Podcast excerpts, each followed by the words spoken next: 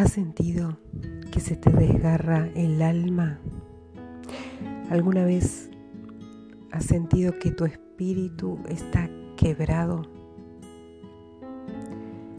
Soy María Alejandra Donay y esto es Regiones de Cautividad. Hoy quiero hablarte acerca del desgarro del alma, también del espíritu quebrado, porque ambas cosas van juntas. Tanto el alma como el espíritu de una persona.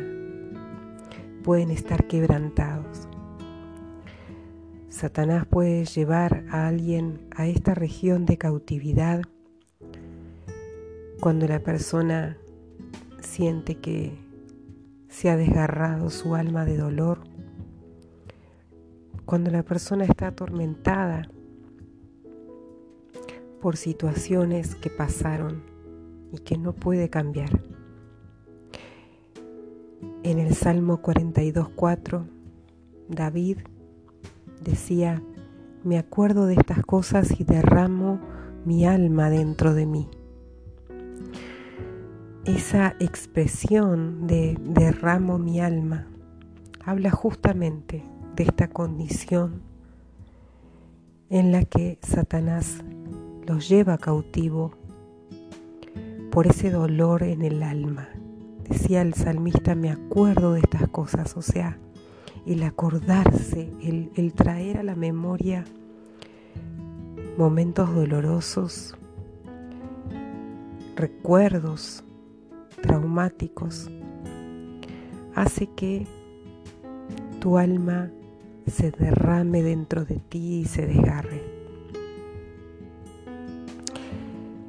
Esta es una manera que el enemigo entonces utiliza para llevar cautiva a una persona y atormentarla con esos recuerdos y, no dejarla vivir en paz. Em,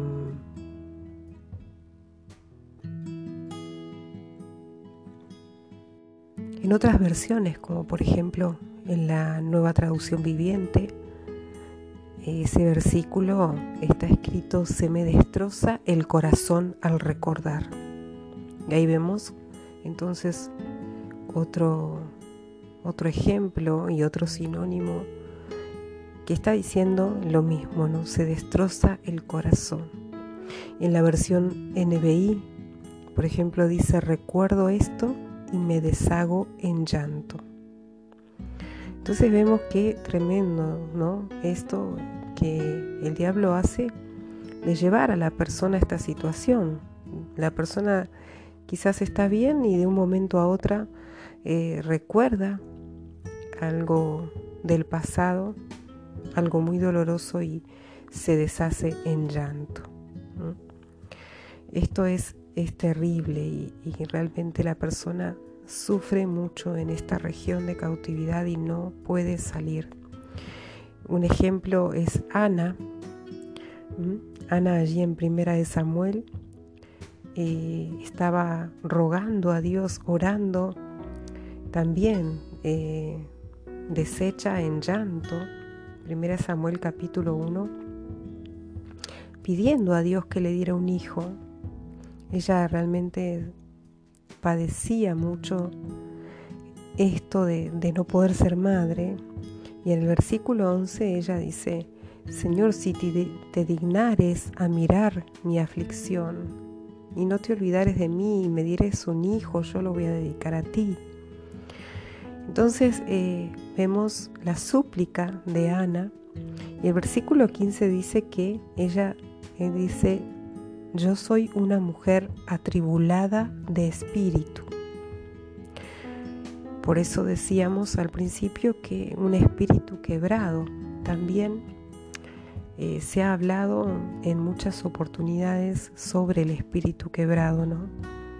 Eh, y tiene mucho que ver con esto, tanto el alma como el espíritu van juntos y eh, la persona con el espíritu quebrado es la, es la misma persona que tiene su alma desgarrada. Estas cosas van de la mano y lamentablemente eh, la persona está herida eh, tripartitamente, ¿no? cuerpo, alma y espíritu.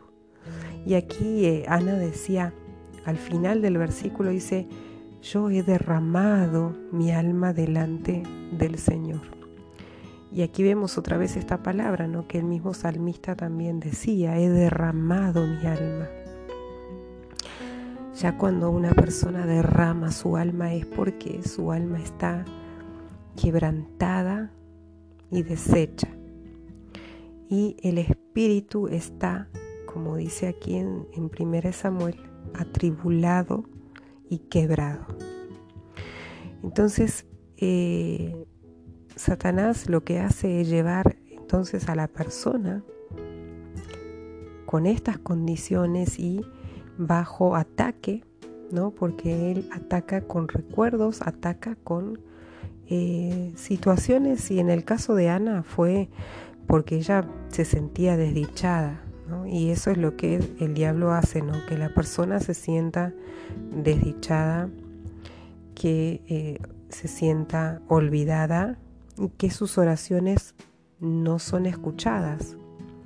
En el caso de Ana fue así porque ella decía, Señor, si tú te dignares a mirar a tu sierva así, tú te acordares de mí.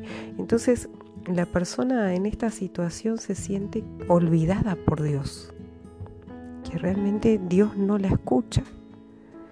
Entonces eh, eso es lo que el diablo utiliza y ataca la mente de la persona para llevarla a esta prisión de el alma desgarrada y hacerle creer que Dios no la escucha, que Dios no la tiene en cuenta. Pero por supuesto sabemos que todo esto no es verdad, sino que son engaños del mismo diablo que lo que hace es sembrar estos pensamientos en, la mente y en el corazón de las personas para tenerlas ahí oprimidas y, y llevarlas entonces a esta región de cautividad. Y hoy en el nombre de Jesús quiero que ores conmigo, porque el Señor Jesucristo es el único, como lo decimos siempre, el único que te puede sacar de ese lugar. Por eso hoy, Padre Celestial, oro por las personas que están escuchando y aquellos que se sienten atrapados en esta región. Sea tu Espíritu Santo obrando, Señor, en este momento para que ellos puedan ser libres. Y Jesús, te pido en esta hora que tú estires tu mano y puedas sacar de esta cautividad a las personas que están ahora atrapadas con un espíritu angustiado y un alma desgarrada. Y a ti que me estás escuchando, repite conmigo, Señor Jesús, creo en ti y en la obra que hiciste por mí en la cruz. Te pido perdón por haber creído las mentiras del diablo. Te pido perdón ahora por haber vivido en esta tristeza y, y haber dado rienda suelta a todo mi miedo, a todo mi dolor. Pero yo hoy renuncio a este dolor en el nombre de Jesús. Acepto tu perdón. Acepto, Señor, que tú me restauras, que tú me levantas. Y Señor, renuncio a esta culpa, renuncio a esta angustia. Perdono a las personas que me ofendieron, que me hirieron, a los que me han dañado, los perdono en el nombre de Jesús.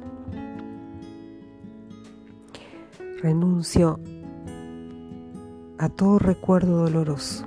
Lo dejo a tus pies en esta hora, Señor Jesús. Dejo a los pies de la cruz todo lo que me lastimó y todo mal recuerdo de toda situación traumática. Hoy yo la suelto y la dejo a los pies de la cruz. y le hablo a mi alma, sal del cautiverio ahora, en el nombre de Jesús. Sale mi alma del cautiverio. Me tomo de la mano de Jesús en esta hora. Salgo de esa región de cautividad. Renuncio para siempre a todo lo que quebró mi alma y mi espíritu. Lo suelto y renuncio en el nombre de Jesús. Me declaro libre y bendecido salgo de esa región para establecerme ahora en lugares altos y firmes en la roca que es Cristo Jesús. Amén y amén. El Señor te bendiga, te declaro libre para la honra y gloria de Dios.